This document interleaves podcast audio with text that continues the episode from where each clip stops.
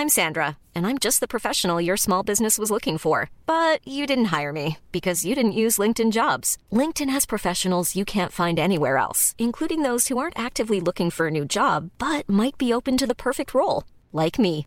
In a given month, over 70% of LinkedIn users don't visit other leading job sites. So if you're not looking on LinkedIn, you'll miss out on great candidates like Sandra. Start hiring professionals like a professional. Post your free job on linkedin.com/people today. Heraldo Podcast, un lugar para tus oídos.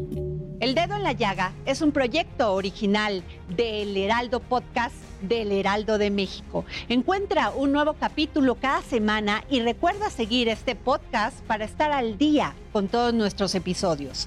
En este capítulo platicamos con Mario Morales Bielmas, director general de intermediación de contratos legados de la CFE. Ingeniero Mario Morales Bielmas, director Correcto. general de intermediación de contratos legados de la Comisión Federal de Electricidad. Es correcto, Adriana. Qué placer estar contigo. Gracias. Ingeniero, usted ha dicho que urge regular el tema de lo que se aprobó en 2013, esta llamada reforma energética, Es correcto. que se ha despojado a los mexicanos. Sí, a- es correcto. Como lo señalas, realmente la reforma del 2013, te puedo decir que fue perversamente diseñada. Está tan bien estructurada. Lo bueno, al menos en este momento, es que no ha sido totalmente implementada. Tiene un proceso de implementación de varios años. Y este proceso pues, nos ha indicado perfectamente lo que va a ocurrir a lo largo de los próximos años para México. Hemos entregado al sector eléctrico a través de esta reforma. Como recordaremos, la CFE siempre fue la empresa durante los últimos 50, 60 años que estuvo atendiendo esta, este requerimiento tan importante para los mexicanos. Logró la electrificación total del país, partiendo de un 38% de mexicanos beneficiados hasta llegar al 99% en este momento. Eh, debo de destacar que al año 1999, CFE le proporcionaba servicio eléctrico a todo el país, a todos los mexicanos. A partir del 2000 inicia la operación de centrales eléctricas que son privadas, porque en la ley del 92, en diciembre del 92, se le hizo un ajuste muy importante a la ley, creando los artículos sobre todo 36 y 36 bis, eh, en donde se incluyen o se insertan esquemas de generación privada. Son cinco, pero realmente han destacado dos de manera importante. El productor independiente de energía, que es una central que eh, viene y le vende la, la- la Comisión Federal de Electricidad la energía que produce. Y el otro es el autoabastecimiento. El autoabastecimiento es un esquema eh, que existe en otros países, Estados Unidos, Unidos mismo, y nosotros, pues bueno, ya lo habíamos vivido en los 30, porque eh, son empresas muy grandes, con corporativos eh, muy importantes y filiales a lo largo y disperso de un país. Entonces esto hace que la demanda de estas empresas sea muy grande. Entonces los gobiernos han considerado para superar una crisis y Ujú. no afectar el empleo, no afectar la producción, tengan esta posibilidad. Sin embargo, en el caso del autoabasto, eh, que se crea en este año 92, realmente empieza a tener una distorsión total. Estaba dirigido en su origen a las empresas mineras, grandes Ok. corporativos, acereros, a, a las empresas que, que de alguna manera, cementeras, por ejemplo, también. Y, y es muy natural por sus características de producción y sus grandes dimensiones de demanda de energía eléctrica. Ok. Entonces estos dos esquemas empiezan a tener una presencia en nuestro sector eléctrico y pues bueno, te puedo decir que hoy en este momento, terminando este año 2021, ya tienen una presencia del 45%. Eh, el 30% aproximadamente es de los productores independientes y el 15% ya es de los autoabastos. Si vamos y revisamos la propuesta, la iniciativa de reforma energética, tiene un corte a junio del 2021. Este corte vamos a encontrar con el 31% y el 12%. Los números se siguen moviendo a lo largo del tiempo y bueno, terminamos con que los eh, esquemas privados que nacen en el 92 y que se protegen en la reforma del 2013 se regularizan porque realmente fue una decisión inconstitucional muy discutible en su momento, pero bueno. ¿Por qué pasa tanto tiempo para que, hacen del, para que hagan una reforma constitucional de 1992 a 2003? Bueno, eh, eh, hablando de las perversidades. Claro. En el 92 no hicieron una reforma a la Constitución. Ok. En el 92 sigue siendo el Estado el responsable de la generación del transporte o la conducción, la transformación, la distribución y el abastecimiento de energía eléctrica como servicio público. Entonces dijeron, bueno, si no es público y yo pongo una empresa privada, pues privado no es público. Entonces no estoy en contra de la Constitución, lo voy a insertar en la ley. Pero es totalmente, si, si se hubieran hecho las discusiones que debieron haber surgido en ese momento, pues era evidente que era una violación a la Constitución. Se dejó esa condición irregular durante los años siguientes. Obviamente el esquema es que la energía eléctrica del productor independiente no la puede vender a privados, a, externos, a usuarios. La tiene que vender a la CFE. Y el autoabasto tenía otra, otra figura, otra condición. Entonces, transcurrieron estos años, pero ya en el 2013 visualizaban, bueno, debo de destacar que en el 92 fue Carlos Salinas de Gortari el responsable de hacer esta modificación a la ley. Era sexenio de Carlos Salinas de Gortari. En el 94, de hecho, esta reforma, o esta, sí es una reforma a la ley, el día 17 de diciembre se firma el Tratado de Libre Comercio. Así es. Y la intención era que iniciara, o el compromiso era que iniciara el primero de enero del 94. En este Tratado de Libre Comercio se, se abre el sector eléctrico y el mecanismo que utilizan es la reforma a la ley. En días después de lo que es el esquema de, de la, bueno, lo que fue la, la firma del Tratado de Libre Comercio. Continúan los años, pero no tenían el sector completo. Habría que abrirlo. Perdón, una pregunta ahí, ingeniero. ¿Ahí empezamos nosotros a comprarle gas a Estados Unidos? Ya teníamos algunos, eh, este, el compromiso del gas era un poco diferente, Pemex era el responsable, había una empresa del gobierno que era responsable de la adquisición del gas. En la reforma del 2013 se le asignó esta responsabilidad a CFE. Y qué pregunta tan interesante. El, gas, nosotros cuando llegamos en esta administración, nos encontramos que había compromisos para construir 12 gasoductos. Muy importantes eh, en su construcción y significaban 16 mil, millones de dólares esta inversión, con seis contratos de seis empresas. Eh, esta inversión nos llamó mucho la atención porque tiene intereses que, no son inaceptables, son, son los, los intereses con los que se firmaron los contratos, nos van a originar a los mexicanos pagar cinco veces estos gasoductos. Estos gasoductos se diseñaron en su origen con una capacidad de gas que sobrepasa la necesidad de México en este momento, iba a ir a 14 centrales eléctricas. No existe ninguna central eléctrica. A ver, entonces nomás cronológicamente, 92, luego este, vienen pues bueno los gobiernos del PAN, otra vez el gobierno del PRI. Correcto. Y llegamos al gobierno de Andrés Manuel López Obrador. Correcto. En ese tiempo el compromiso era hacer 12 gasoductos, y llegan y no había ninguno. Sí, los 12 gasoductos tienen esta condición muy particular, que iban a llegar a 14 centrales, no existe ninguna. La otra situación muy discutible es el interés a lo que se... Es un promedio del interés del 19% en dólares es totalmente exorbitante ese interés. Eh, obviamente es un negocio redondo para quienes eh, tienen estos contratos. Y la otra, el tercer elemento que también es muy discutible es que CFE no será propietario de los gasoductos. Los gasoductos van a ser de los privados que los van a construir con la inversión y los recursos de la CFE, que en este caso pues, los mexicanos los vamos a pagar. Entonces, ese es un tema muy importante. Tenemos mucho gas disponible, eh, somos, tenemos un gran beneficio de tener esta cercanía con Estados Unidos, quien tiene, pues es uno de los más grandes productores de gas, un gas barato, gas competitivo.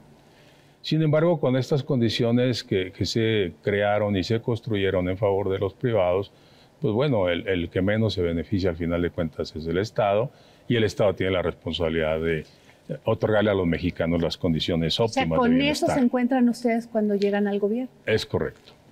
Sin embargo, si queremos hablar de la reforma del 2013, no debemos de perder de vista que este cambio de la ley que he comentado hace un momento, en el sexenio de Cedillo, él construyó una reforma también muy crítica, creo que más crítica que la actual, eh, esta reforma la intentó eh, eh, su aprobación en su segundo trienio. No pasó. Fox intentó lo mismo. No pasó, no logró hacer cambios a la reforma. ¿Y qué querían ellos? Este? Pues que se implementara un mercado eléctrico y este mercado eléctrico se otorgara a los privados. Los mercados eléctricos, cuando se diseñan en forma original, pues tienen una, un esquema de una teoría marginalista. ¿Qué quiere decir esto?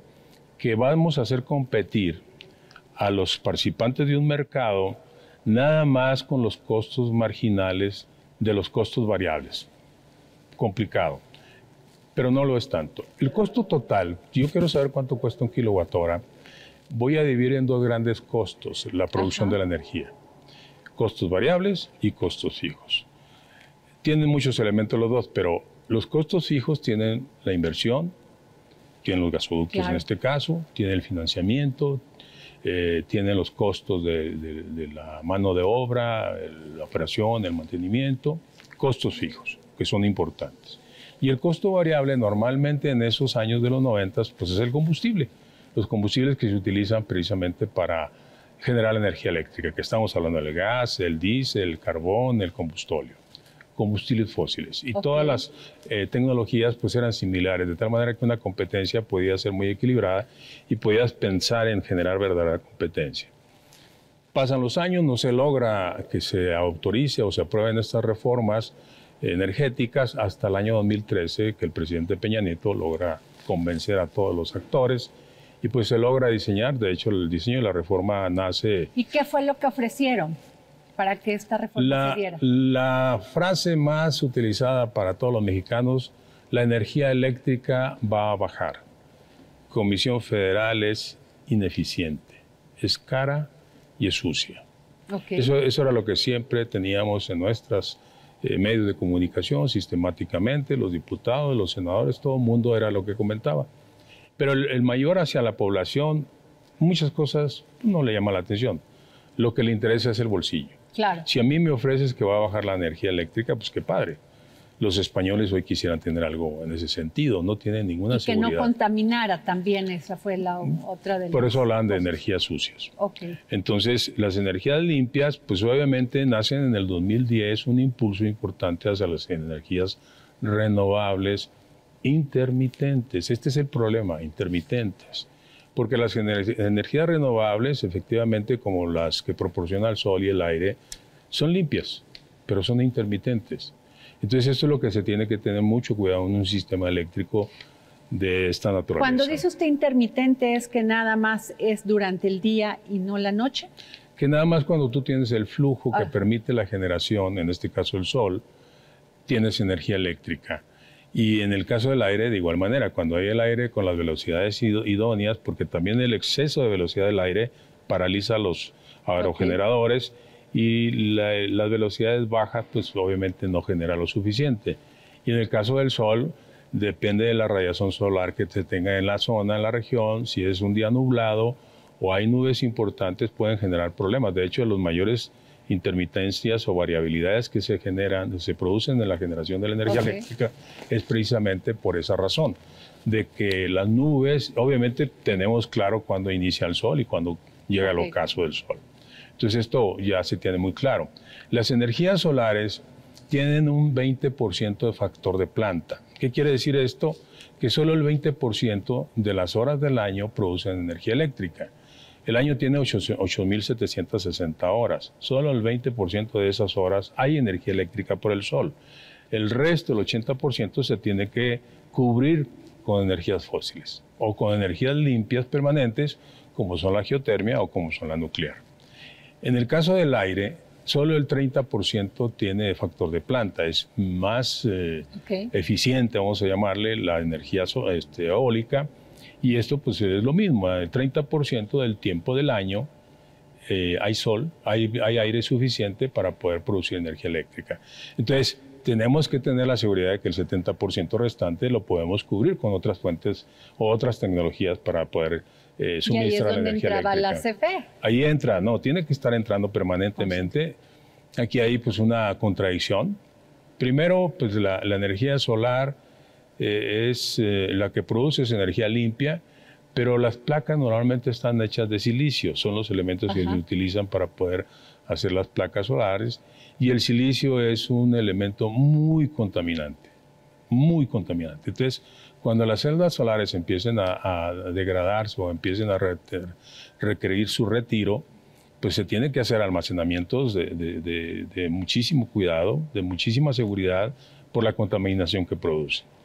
Y en el caso de las energías e, eólicas, pues es un poco diferente, son motores, simplemente motores y la idea es que inyecten la, energía eléctrica a la red, la red eléctrica. Entonces, ahí no hay problema. Sin embargo, la población, las empresas, no pueden tener interrupciones.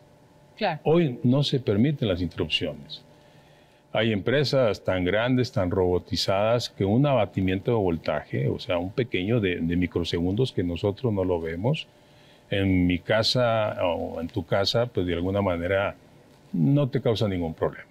Pero una empresa sí puede ese abatimiento de voltaje hacer que esa línea de producción, por el cerebro que se está controlando todo ese proceso de robots, eh, se salga. Se, se, da una interrupción y pues eso genera mucho problema. Entonces, hoy hablamos no solo de no interrupciones, sino de energía de calidad. Necesitamos calidad en la energía para las tecnologías modernas, la comunicación, todo lo que es la electrónica, requiere estas condiciones. Entonces, las energías renovables intermitentes, esta variabilidad que generan, generan problemas en, los sistemas eléctricos que se tienen que estar cuidando de manera sistemática. Ok. Este, ingeniero, eh, ¿en qué momento entran estas empresas españolas como Iberdrola del 2000. En el año 2000 inician sus operaciones. ¿Quién les da el acceso? ¿Quién, ¿Quién les da las condiciones jurídicas para que operen en México? Y como lo dice este, el presidente, pues se adueñan, de la energía eléctrica en México. Eh, eh, es correcto. Decía que la, el cambio en la ley se hizo en el 92. México tenía tarifas muy baratas en el 92 de tal manera que no llegaron las inversiones en el 93, ni el 94, ni el 95, sino hasta el 2000. Porque lo que el gobierno hizo es empezar a subir las tarifas eléctricas de usuarios finales sistemáticamente a lo largo de cada mes durante años. En el año 2000 ya fue atractivo. Entonces llega Iberdrola para hacer este negocio junto con otras compañías y poco a poco fueron penetrando en pues, en el sector gubernamental, a tener toda una relación muy, muy importante, muy comprometedora, de tal manera que Iberdrola hoy es la empresa más grande que tiene la mayor número de plantas y incursiona en todas las esquemas. En este momento hay cuatro esquemas eh, privados. El productor independiente, que viene del 92, el autoabastecedor, que el 50% son autoabastecedores con eh, distorsionados o ilegales o simulados eh, de los, del total de los autoabastos. Luego tenemos las subastas de largo plazo que fueron creadas precisamente en la reforma del 2013 y posteriormente llegan las este, nuevas centrales derivadas de la ley de la industria eléctrica, le llamamos LIA.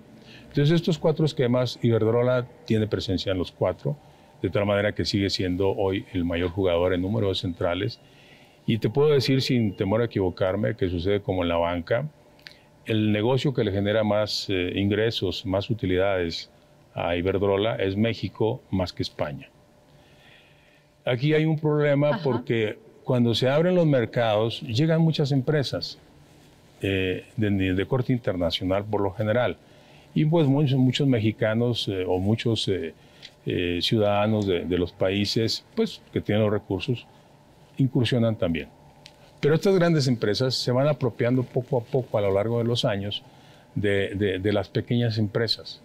De tal manera que al final lo que hemos visto en los mercados eléctricos en, diferentes países eh, son, varían cada país, pero la presencia de tres o cuatro jugadores grandes controla el mercado. El problema hoy de España es que Iberdrola, Endesa, Endesa era la CFE de España, la privatizaron, y Naturgy son los que controlan el mercado, son los más grandes jugadores y pueden hacer que los precios vayan hacia donde ellos desean y no perder jamás van a perder. El otro problema que hemos estado viendo y hemos hecho una investigación muy exhaustiva es que atrás de estas grandes empresas que tienen una cara como conocemos a Iberdrola, o Naturgy, o Endesa, o Savi aquí en México, o Enel, los dueños verdaderos son fondos de inversión. O sea, son grandes fondos que, crearon después de la Segunda Guerra Mundial, empezaron a evolucionar, los grandes monopolios se convirtieron en estos grandes fondos. Y lo que hacen es llegar, comprar las compañías en diferentes esquemas piramidales, compran porcentajes los diferentes fondos y se apropian de los países a, exprimirlos, a, traer todas las, magnificar lo más que pueda las ganancias, las utilidades. Como agentes preponderantes. Así es. Y aquí, pues bueno, algunos de nosotros o muchos de nosotros hemos escuchado a BlackRock, Blackstone, Vanguard, este, y muchos fondos puedo decirte que 20 fondos, en este momento 20 fondos, se equiparan a lo que manejan en sus recursos, porque son dueños de la mayoría de las compañías, aquí en México también, de las alimentarias, de las de transporte, no nada más de la energía eléctrica.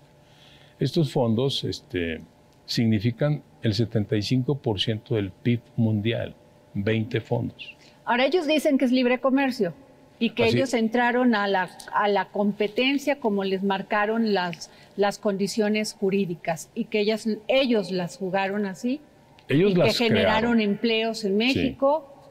Ellos las crearon, esas condiciones las crearon, sabemos perfectamente que atrás de la, del diseño y desarrollo de la reforma energética hubo eh, asesores y buffet pagados por los privados y pues bueno, diseñaron esta reforma, insisto, es una reforma que tiene más de 850 regulaciones, documentos, manuales, este, las leyes, los reglamentos, eh, acuerdos, eh, resoluciones, o sea, todos los documentos regulatorios son cientos de documentos. Entonces, e, el encontrar un resquicio donde digas, oye, ¿sabes qué? Voy a hacer este pequeño cambio porque aquí hay un error que no cuadra en todo el proceso de la, de la producción de energía eléctrica y la compra-venta de la misma es prácticamente imposible. Aún así hicimos el intento, no, no hicimos el intento, hicimos el trabajo durante 2019 y 2020 y la política de confiabilidad, que era importante porque para México siempre ha sido la confiabilidad más importante, son las no interrupciones, o sea, garantizar que el sistema esté operando al 100%. Se ampararon por la política de confiabilidad crearon los CELS, que, pues, fueron elementos dinámicas de los años 90 eh, para impulsar en sí, y había razón, las energías limpias renovables, porque eran muy caras, pero hoy ya no se necesitan. Ya del 2010 en adelante ha habido, y lo se ha demostrado, la competencia que se han tenido en las subastas de largo plazo, en, los costos de la energía eléctrica limpia. Sin embargo, los CELS significa casi el 50% de utilidades adicionales a las utilidades que ya tienen una central por sí misma. Entonces, pues es estar ganando dinero de manera. El problema es que aquí lo pagamos los mexicanos. Todo esto que estamos integrando, subsidios eh, que, se tienen, que, que, no se ven como subsidios, pero CFE es la que tiene que atender el respaldo, tiene que atender la, condición de estabilidad del sistema, la reserva fría, la reserva caliente de generación, una serie de eh, eh, acciones que requiere un sistema eléctrico para mantener su estabilidad. Y la transmisión de esa energía la paga México y ellos generan este valor con eso. Bien, entonces los CEL se, crean con la finalidad supuestamente de impulsar las energías renovables, limpias. Eh, la propuesta de CFE al ver este esquema que realmente magnificaba ingresos y ganancias pues es proponer que toda la energía limpia en México reciba el mismo tratamiento, los CELS, porque todas las energías limpias de la CFE, todas las eh, hidroeléctricas, todas las centrales eh, nucleares eh, en su totalidad y otras energías limpias geotermia que tenemos, no se les proporcionaba los CELS. Y el problema es que aquí al que se le obliga a comprar los CELS es a suministro básico. Y suministro básico tiene que pagarle a todas estas subastas de largo plazo, que la mayoría son eh, energías renovables, o eólicas o solares, eh, ese costo lo traslada al usuario final, porque ese costo se lo tiene que mostrar a la CRE, la CRE lo revisa, lo valida y lo integra al costo final de, la, de los usuarios. Entonces, todos estos costos los vienen pagando los mexicanos y una parte los paga la CFE porque tiene que absorber operativa y técnicamente las condiciones del sistema eléctrico. Me preguntaba de la transmisión. Aquí, por las circunstancias de, crear estas reformas y estas modificaciones y de hacer la protección que he comentado, eh, tenemos dos, dos temas de transmisión. La transmisión que tiene una tarifa regulada, que nace posteriormente a la reforma del 2013, es una tarifa que se construye eh, sistemáticamente o anualmente por parte de la CRE y le da un ingreso a, la EPS de transmisión CFE. Sin embargo, se quedó protegida otra transmisión, que esa, ese transporte de energía es exactamente lo mismo que una carretera. Si yo tengo una generadora o una central que genera energía eléctrica y que está en la ciudad de Monterrey, y yo digo que tengo socios a lo largo del país, como se ha comentado con los Oxos, pues obviamente necesito hacer llegar esa energía que se inyecta en Monterrey al Oxo de Yucatán, al Oxo de Baja California. Y para poder hacer ese, ese, esa acción, pues necesito usar el transporte de la CFE. Este transporte es el que no se paga. La cantidad que se paga es irrisoria. Pero ¿por qué no se paga? El Estado no le había no le había pedido a estas empresas que... No se paga en primer lugar porque el transporte se calcula en base a una resolución, la última es eh, la 894 del 2020. Antes de esa hubo la 146 del 2001. Ese, si tú analizas, es una metodología publicada donde tú puedes perfectamente concluir y acordar que efectivamente se, se puede determinar el costo del transporte. Sin embargo, la CRE en el 2010 emite una resolución orientada hacia las energías renovables, pero no, no, publica la metodología. Solo publica tres valores. Alta tensión, media tensión y baja tensión, el costo del transporte de cada uno de estos eh, niveles de voltaje. Entonces, pero esos valores eran irrisorios. O sea, llamó la atención a nivel internacional porque CFE estaba regalando, o bueno, la CRE en ese momento, haciendo a la CFE regalar el transporte. Entonces, eh, todo el mundo dijo, no, es que es la manera de impulsar las energías renovables. No dice en ningún lado que ese es el motivo, simplemente emitieron tres valores. La realidad es que nosotros nos hemos dado cuenta, hemos estado investigando ahora en esta administración, qué, fue lo que ocurrió. Y lo que ocurrió ahí es que la CRE en su momento diseñó una nueva metodología. Estaba obligado en esta metodología eh, solicitarle la opinión a la Secretaría de Energía y a la Secretaría de Hacienda. En esta metodología, que es muy discutible, pero bueno, busca eh, construir alrededor de, ello un costo de transporte. Como estamos hablando de energías renovables, la energía renovable, te decía, tiene un factor de planta de 0.20 o 20% y 0.3 o 30%. Entonces, en este resumen global, lo que hicieron es integrar eh, el 30%, promediar. Yo voy a hacer, construir una nueva metodología para renovables y le voy a dejar un factor de planta promedio del 30%. Cuando ¿Y ¿Tenía lógica hacer esto, mm, ingeniero? Sí, hasta ahí sí, discutible, pero sí tenía una lógica. Sin embargo, a la hora de, integrar los valores finales de alta tensión, media tensión, baja tensión, lo que debieron de hacer es ese valor final dividirlo entre punto 3. ¿Y por qué no lo hicieron? Porque lo que hicieron fue multiplicar. Entonces, si tú tienes 100 entre punto 3, te da 9 veces un valor mayor. Si tú multiplicas 100 por punto 3, te da 30, un valor muy menor. Entonces, así fue lo que hizo la publicación. Tenemos los documentos donde se demuestra esta situación, irregular totalmente. Aparentemente no se publica la metodología porque se hubiera dado cuenta cualquier matemático experto en la materia que había un error eh, eh, eh, que, es evidente que fue a todo con propósito, con todo el propósito. Entonces, ¿qué hicimos nosotros? Actualizamos en base al, mercado eléctrico mayorista que está operando en este momento lo que será el transporte normal y actualizamos esas variables, pero se ampararon todos. O sea, los enojó. Claro, eh, hay una resolución que autoriza, valida la CRE, la 893 del 2020, que se publicó, si mal no recuerdo, el 8 de junio del 2020. Y en esta resolución se hizo la actualización de los valores que sí deberían de pagar el transporte, pero todos se ampararon. Entonces, cada acción que hacíamos eran amparos. Y entonces se dan cuenta que, ganan las empresas privadas y no gana México. Ese es el problema.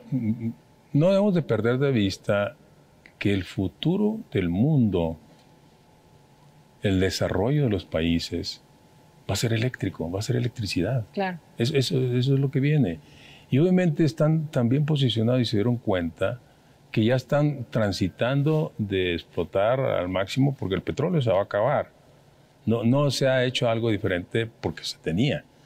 Pero es más. Since 2013, Bombas has donated over 100 million socks, underwear, and t-shirts to those facing homelessness. If we counted those on air, this ad would last over 1,157 days. But if we counted the time it takes to make a donation possible, it would take just a few clicks. Because every time you make a purchase, Bombas donates an item to someone who needs it. Go to bombas.com slash ACAST and use code ACAST for 20% off your first purchase. That's bombas.com slash ACAST, code ACAST. Los primeros vehículos que se construyeron fueron eléctricos claro. en los años 1900.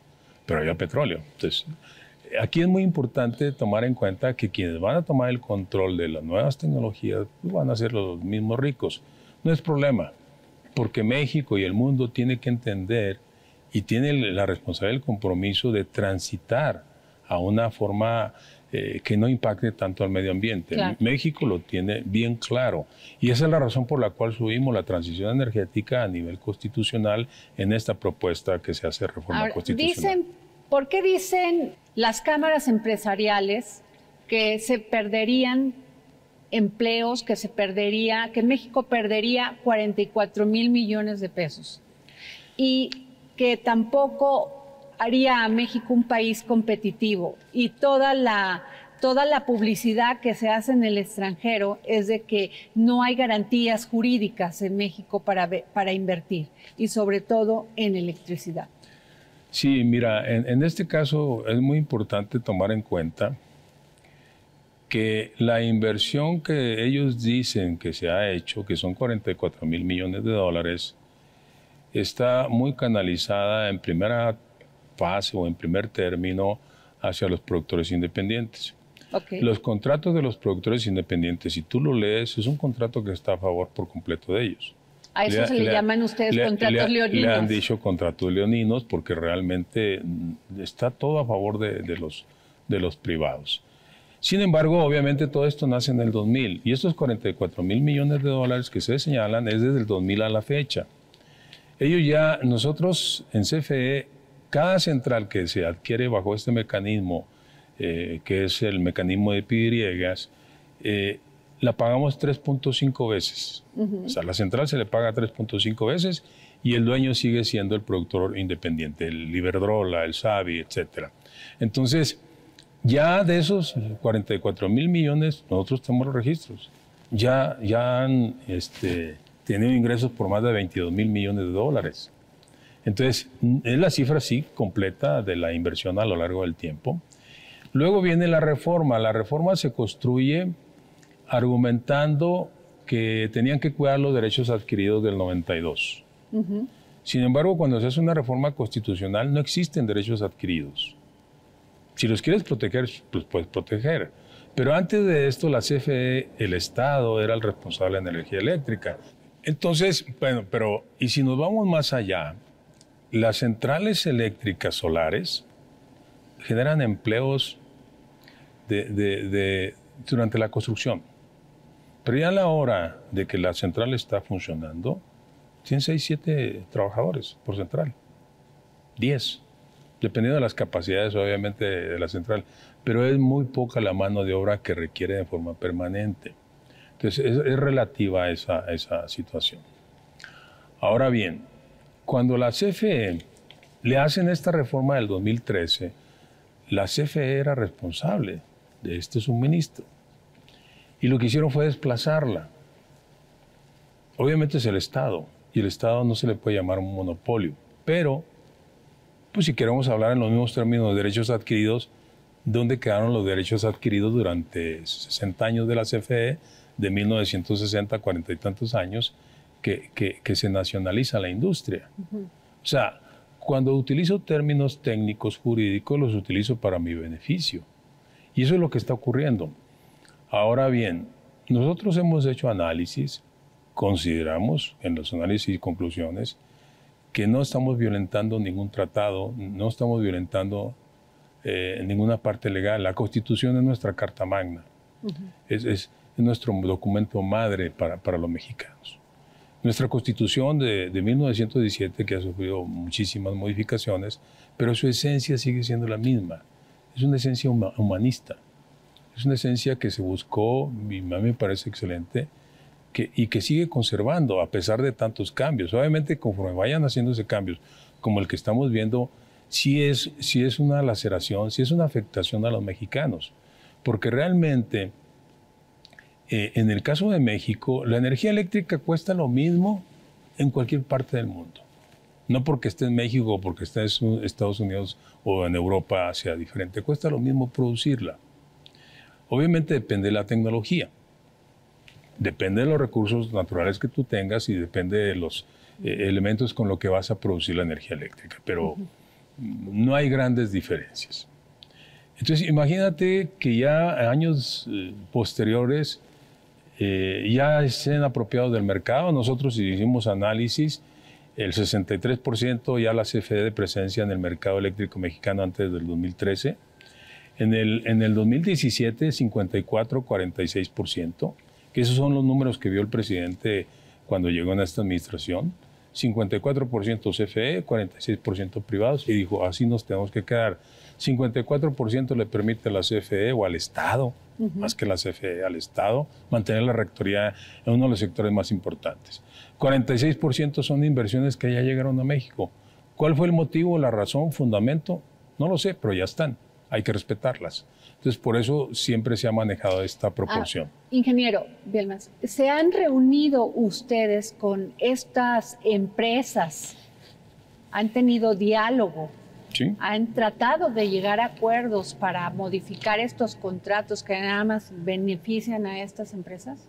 Sí, eh, el director ha coordinado por instrucciones del señor presidente en diferentes momentos reuniones con Iberdrola, reuniones con los directivos de de Mitsui, de Savi, de eh, Enel, ¿Y qué ha pasado? Pues toman conocimiento, están conscientes que hay situaciones irregulares. Yo creo que la, el tema más así dramático, que es evidente que es un robo, es el autoabasto. Y ellos eh, coinciden, pero no toman decisiones. Y en, en toda esta dinámica de, estar modificando la regulación, luego hacer la reforma a la ley de la industria eléctrica y posteriormente la constitución, pues obviamente hubo todo este tipo de reuniones. Y ellos, su respuesta era, ok, vamos viendo cómo lo podemos resolver, y pasaban los tiempos, y cuando salía algún cambio, alguna regulación, me amparo, me amparo. Casualmente o circunstancialmente, o a propósito, en el mes de junio, se crea pues un esquema en el Poder Judicial totalmente inserto, que son los juzgados de competencia y tribunales de competencia, que están diseñados exclusivamente para salvaguardar los intereses de los privados, de los privados extranjeros sobre todo. Si ustedes se fijan, no hay nada absolutamente que se haga que no sea protegido y amparado por estos jueces. Lo vimos algo muy, muy pues, discutible es la publicación de la reforma a la ley. Se hace el día 9 de marzo, en la tarde. A las 7 de la mañana del día 10 de marzo ya estaba otorgada la suspensión para esa ley detenerla. Un documento así de grueso que se construyó aparentemente entre eh, ocho o nueve horas. Es imposible. Los, los, abogados que se dedican a este tema, yo soy ingeniero, este, me dicen es que si tú quieres acelerar un amparo y darle una respuesta lo más pronto posible porque eres amigo del juez y, y hay una influencia de no sé X, tres días. ¿Por qué? Porque tienes que recibir el amparo, tienes que revisarlo, tienes que hacer una serie de, de, acciones y estrategias de construcción para otorgar un amparo.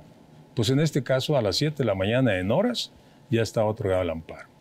Otro aspecto muy importante, cuando nosotros nos ponemos a revisar la Constitución, en el artículo 28, que es uno de los que se está modificando, nos encontramos con un esquema nuevo que es la, la, la COFESE, la Comisión Federal para la competencia económica.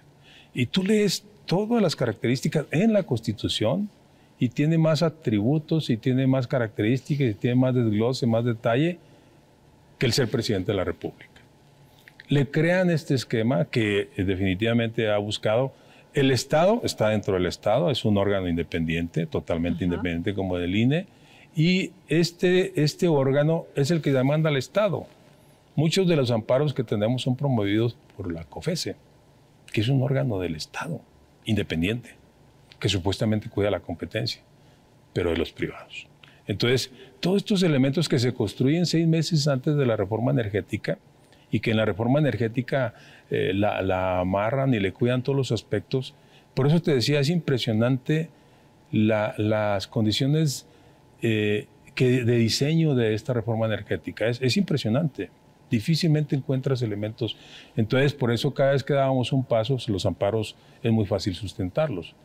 Y nos convencimos que lo que había que modificar era la Constitución. Los partidos de oposición, la oposición en México dice que no van a apoyar esta reforma, ingeniero, porque no solamente no va a bajar la tarifa de la luz, sino que no va a generar competencia, lo que acabo de comentar, y que este, este, y que lo que quiere la Comisión Federal es hacer una gran empresa, que ellos controlen, que la CFE controle las tarifas, que controle todo. La CFE es el Estado y el Estado tiene una gran responsabilidad sobre sus ciudadanos y en nuestro caso no es diferente. Y una de las responsabilidades más importantes del Estado es el bienestar, no el generar utilidades ni ganancias. Entonces ese, es un argumento sin sustento que lo repiten y lo repiten, pero no tiene ninguna razón. Creo que CFE lo ha... No, no es algo que vamos a probar. CFE, que es el Estado y que, y que cambia y que crece eh, a lo largo de generaciones de, expertos que son reconocidos a nivel internacional, no nada más aquí en México, eh, tiene esa responsabilidad de hacer las cosas bien, de, de no buscar el lucro. Y lo que vimos y hemos visto en la historia, en el 60, en el, en el 38, es que las empresas vienen a llevarse el dinero. El gran problema es que ni siquiera es dinero que se queda aquí en México, es dinero que se queda en sus estados, en sus propios países. ¿Por qué? Porque no se puede la doble tributación. Oye, yo traigo aquí un papel donde ya pagué los impuestos. Entonces, ¿qué generó de valor esa empresa aquí en México? Nada. Lo peor, lo peor es que hemos encontrado todas las inversiones nos encontramos con que el 65% las apoyó la banca de desarrollo de México. En lugar de apoyar a las empresas mexicanas o a las instituciones mexicanas, apoyaron a, apoyaron a los privados y privados extranjeros. El 30% este, lo, tiene, lo tiene, el 25%, perdón, lo tiene la banca mexicana con nuestros ahorros. O sea, realmente el 75%, 80, 75% lo, lo han estado apoyando con recursos. ¿Cuáles inversiones? Y lo dijo Salazar el otro, sí, pues es que nosotros pedimos prestado, sí, pero tú dijiste que traías inversiones. No, no, no dijiste, oye, vengan, préstenme su dinero para hacer esto para ustedes y yo me voy a llevar las utilidades. Las empresas están poniendo el 5% y el 20% lo están poniendo los fondos de inversión y el resto los mexicanos a través de estos esquemas. Entonces, ¿cuál es el beneficio? ¿Cuáles son esas grandes inversiones que llegaron a México? No es cierto. Lo, estamos viendo y se puede mostrar. Entren a, a las páginas de los bancos y te vas a dar cuenta. Pero ¿y dónde están esos números? ¿Por qué no se han mostrado al público? ¿Por qué no los hemos comentado, pero muchos medios obviamente no los sacan. Y, y, yo, lo, yo lo he comentado en alguna ocasión, en el Parlamento abierto, que, que, que, debo decirlo, mi reconocimiento para quienes tomaron la decisión. Esto que se está haciendo en el Parlamento abierto es muy importante, porque ahí tú te vas a dar cuenta, te vas a enterar con detalle es, cierto, es un tema complejo porque es muy técnico, pero dentro de la dinámica de todas las respuestas, de todas las preguntas, encuentras muchas de ellas que te dan lógica y te empiezan a hacer darte cuenta como mexicano para poder de alguna manera entender este tema, que realmente lo que va a ocurrir es que los más afectados vamos a ser los mexicanos. ¿Por qué dicen que la Comisión Reguladora de Energía va a desaparecer? Si se, no desaparece. Si se avala esta reforma. La Comisión Reguladora de Energía se crea en el 94. Se crea la Comisión Reguladora de Energía dependiendo de la CNR. Lo único que hicieron en la reforma del 2013 es crearla como un ente independiente. Que esto, la OCDE, es un organismo que ha estado impulsando de manera importante. Acabo de ver un estudio de Francia, francés, donde dicen que estos órganos independientes pues ya son más poderosos que, los poderes tradicionales, judicial, ejecutivo y legislativo.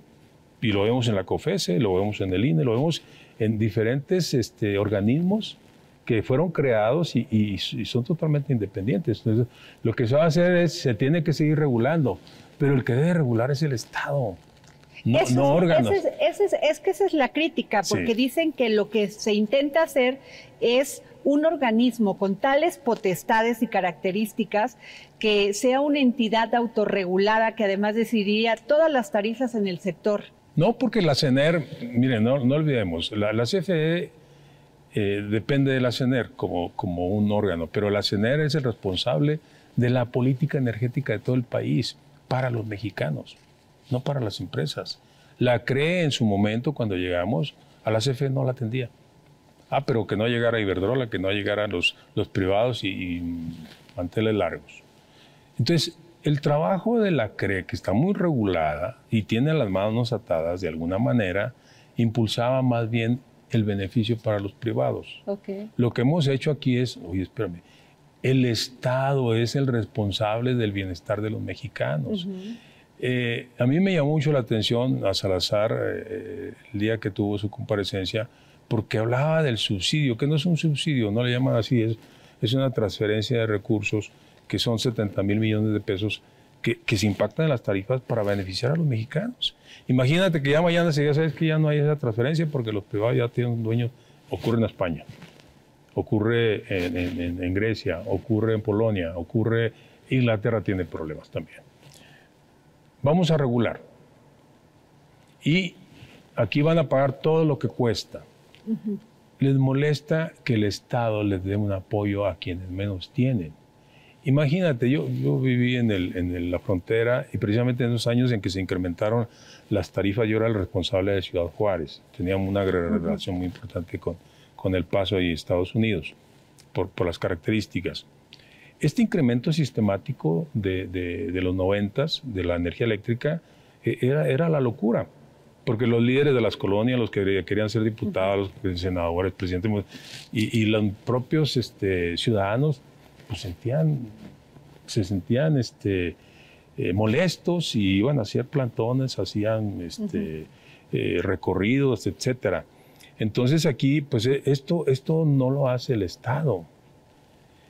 Imagínate, el ver en Estados Unidos una factura de una familia de bajos recursos, de 100 dólares por mes es normal. Porque eso, eso cuesta, 100 dólares por mes.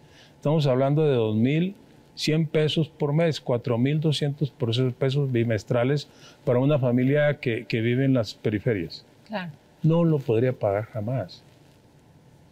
Entonces, las condiciones críticas que pudiéramos tener aquí serían así en ese sentido. Tenemos un debate y el debate es que Estados Unidos dijo ¿qué va a pasar? Nosotros tenemos un TEMEC, un Tratado de Libre Comercio con México, TEMEC, y no estamos viendo que le están apostando a las energías limpias. Palabras más, palabras menos.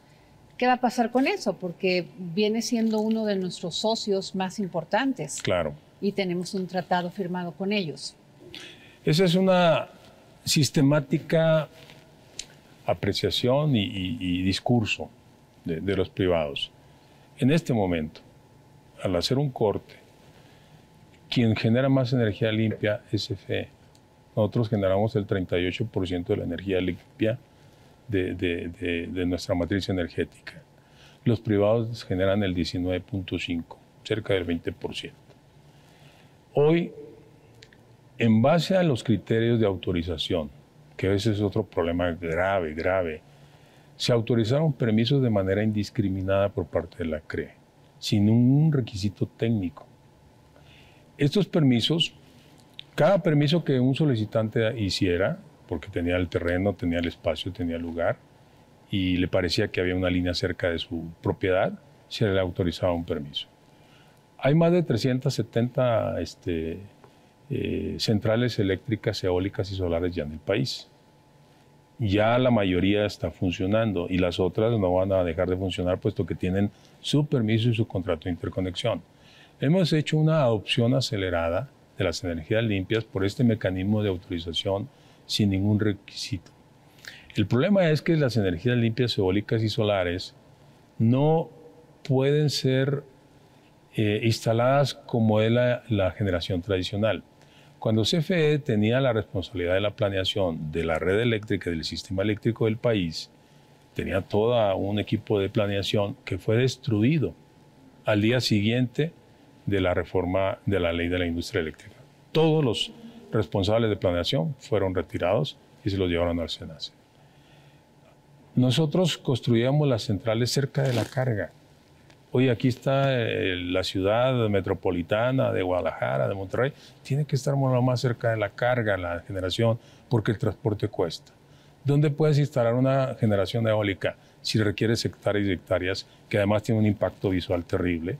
Tú ves a España ahorita, ya no quieren los españoles. ¿Qué es lo que pasa? Energía porque lo eólica. de África. Lo, y de... lo, tienen, lo tienen que trasladar a grandes distancias y eso cuesta y ese costo lo está pagando la CFE.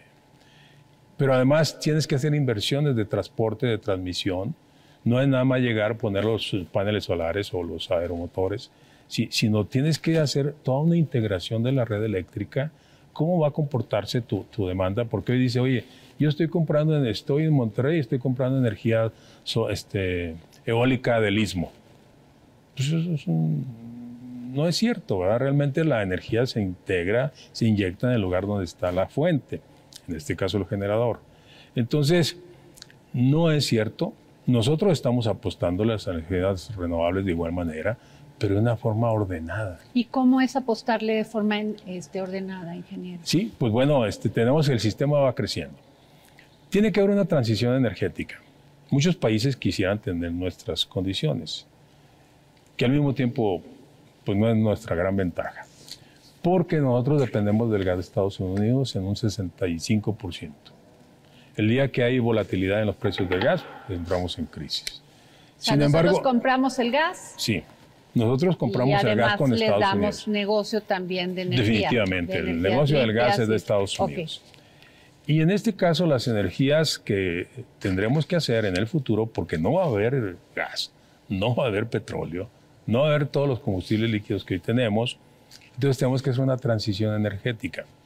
La transición energética significa la sustitución, no es otra cosa, voy a transitar para sustituir los mecanismos de generación de energía eléctrica del, del hoy. ¿Cuál es el elemento más idóneo para esa transición? El gas. Okay el mundo hoy está en una crisis energética. La crisis que hay entre Rusia, Estados Unidos, China este, y Europa, Alemania, es energética. Rusia lo que está pretendiendo invadir Ucrania, precisamente porque Ucrania es, es la orilla del mar, es la salida del mar de Rusia. Claro. Entonces, no tiene cómo salir al mar. Tiene un gasoducto que está construyendo en este momento, que ese es el otro factor de la crisis, es del Nord Stream, que, va a llegar a Europa, porque a Europa le, le, hacen llegar gas natural licuado, es carísimo. Entonces, no perdamos de vista que son condiciones geopolíticas las que están ocurriendo en todo el mundo en este momento. Nosotros tenemos unas grandes ventajas. Sí tuvimos un problema en febrero del año pasado por una gran volatilidad, por temperaturas extremas en Texas, donde se hubo congelamiento de los aerogeneradores y de todos los eh, terminales de gas. Eso hizo que se redujera la producción de gas y se le daban los precios de 3 dólares la molécula hasta 1000 dólares. Entonces, son condiciones que tenemos en el mundo. Y la realidad es que cada país tiene que ir buscando cómo va a transitar. Alemania tiene problemas por su adopción acelerada de energías eólicas y solares. Tiene un rechazo ya de la población con las eólicas. Pero además, si tú ves la matriz de Alemania, no tiene el 40, el 50%. Sigue produciendo con carbón. Alemania tiene 74 centrales de carbón. Nosotros traemos 3. Estados Unidos tiene 272 centrales de carbón. Nosotros tenemos 3. Entonces, el debate aquí es económico, de negocio. es de negocio. Y, lo convierte en político. Es correcto. Es un debate geopolítico. Geopolítico. Es una problemática geopolítica y de recursos. ¿Qué, pasa en Canadá? Pues no tienen problemas, pues tienen la cascada del Niágara. Es agua permanente las 24 horas del día. Y es del Estado. Entonces, ¿Qué hace cada país para resolver sus necesidades primarias que le permitan producir bienestar a su población y desarrollo? Electricidad. Si no tienes electricidad suficiente, con calidad, en tu país, estás en una crisis. Ahora, ¿cómo voy a generar? Bueno, pues si, yo estoy en Canadá, pues con agua. Si estoy en las cascadas de Iguazú, Brasil, este, Perú, pues con agua, pero porque tengo el agua. ¿Qué le pasa a Japón? Japón reabrió las centrales de carbón porque está tratando de reducir las nucleares por el accidente que tuvo recientemente. Pero necesita generar electricidad en suficientes cantidades y lo va a hacer con carbón. Entonces, ¿cuál es, la electricidad? el discurso de estos países? pues que están buscando la transición del negocio. Okay porque se va a acabar el petróleo, se van a acabar los combustibles fósiles. Y quieren asegurar el ¿Saben cuánto tiene México de reservas comprobadas en este momento? Tiene reservas para nueve años de petróleo. Entonces, aún si quisiéramos generar con combustóleo, con, con, este, que no lo hacemos, realmente es muy pequeña y eso lo hacemos en, las, en los estados eh, que están olvidados. Ingeniero. En las penínsulas. Mario Morales Bielmas. El gran tema también es la desconfianza que tenemos de que el Estado puede ser buen empresario. Te vuelvo a insistir, la CFE yo creo que es una de las pocas empresas que ha demostrado con, datos, con, realidades a lo largo de todo este año, y no solo lo ha demostrado con propios, sino con extraños, porque es reconocida. La, están destruyendo, sí, yo te puedo decir que de continuar en este momento la tendencia como se ha ido diseñando, en el 24 la presencia de la CFE en el mercado eléctrico o en, el sistema eléctrico es del 29%.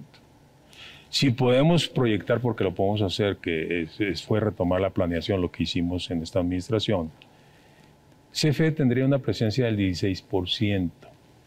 CFE, CFE en el 29, en el año 2029, ya habría desaparecido porque el 16% pues, pues, ya, ya no eres importante. El problema es, el 16% no es la población con extrema pobreza que tiene el país.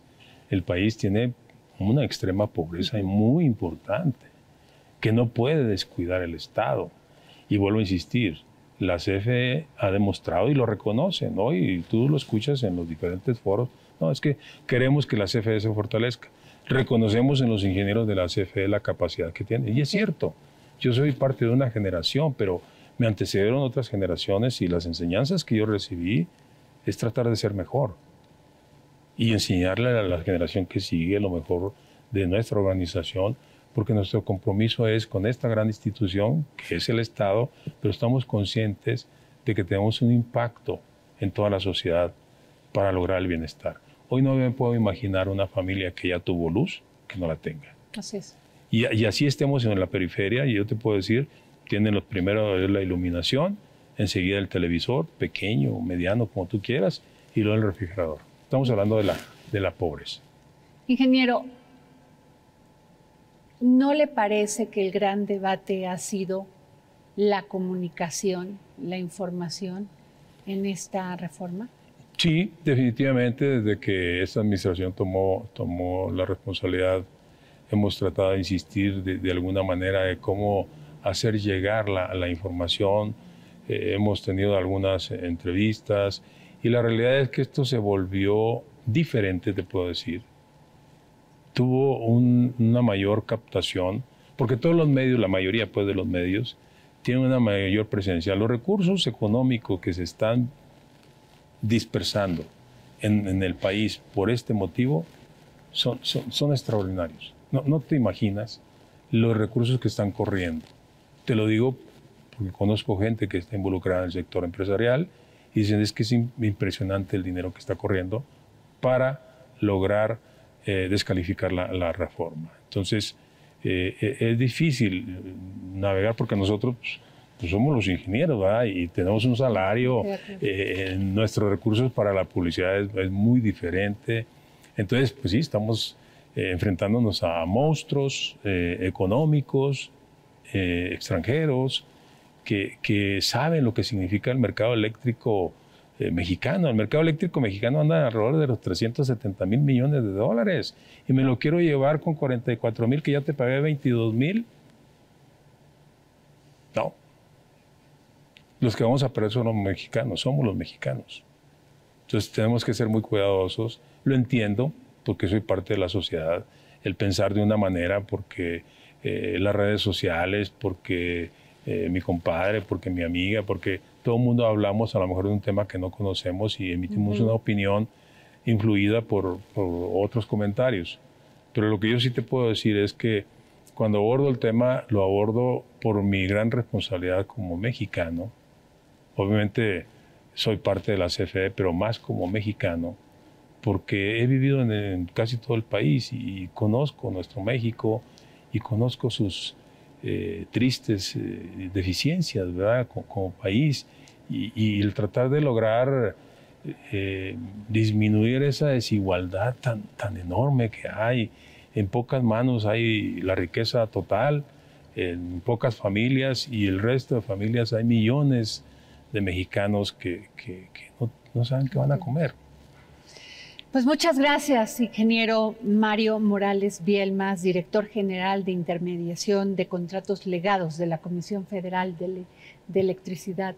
Agradecemos las facilidades otorgadas para esta grabación al Museo Interactivo de Economía.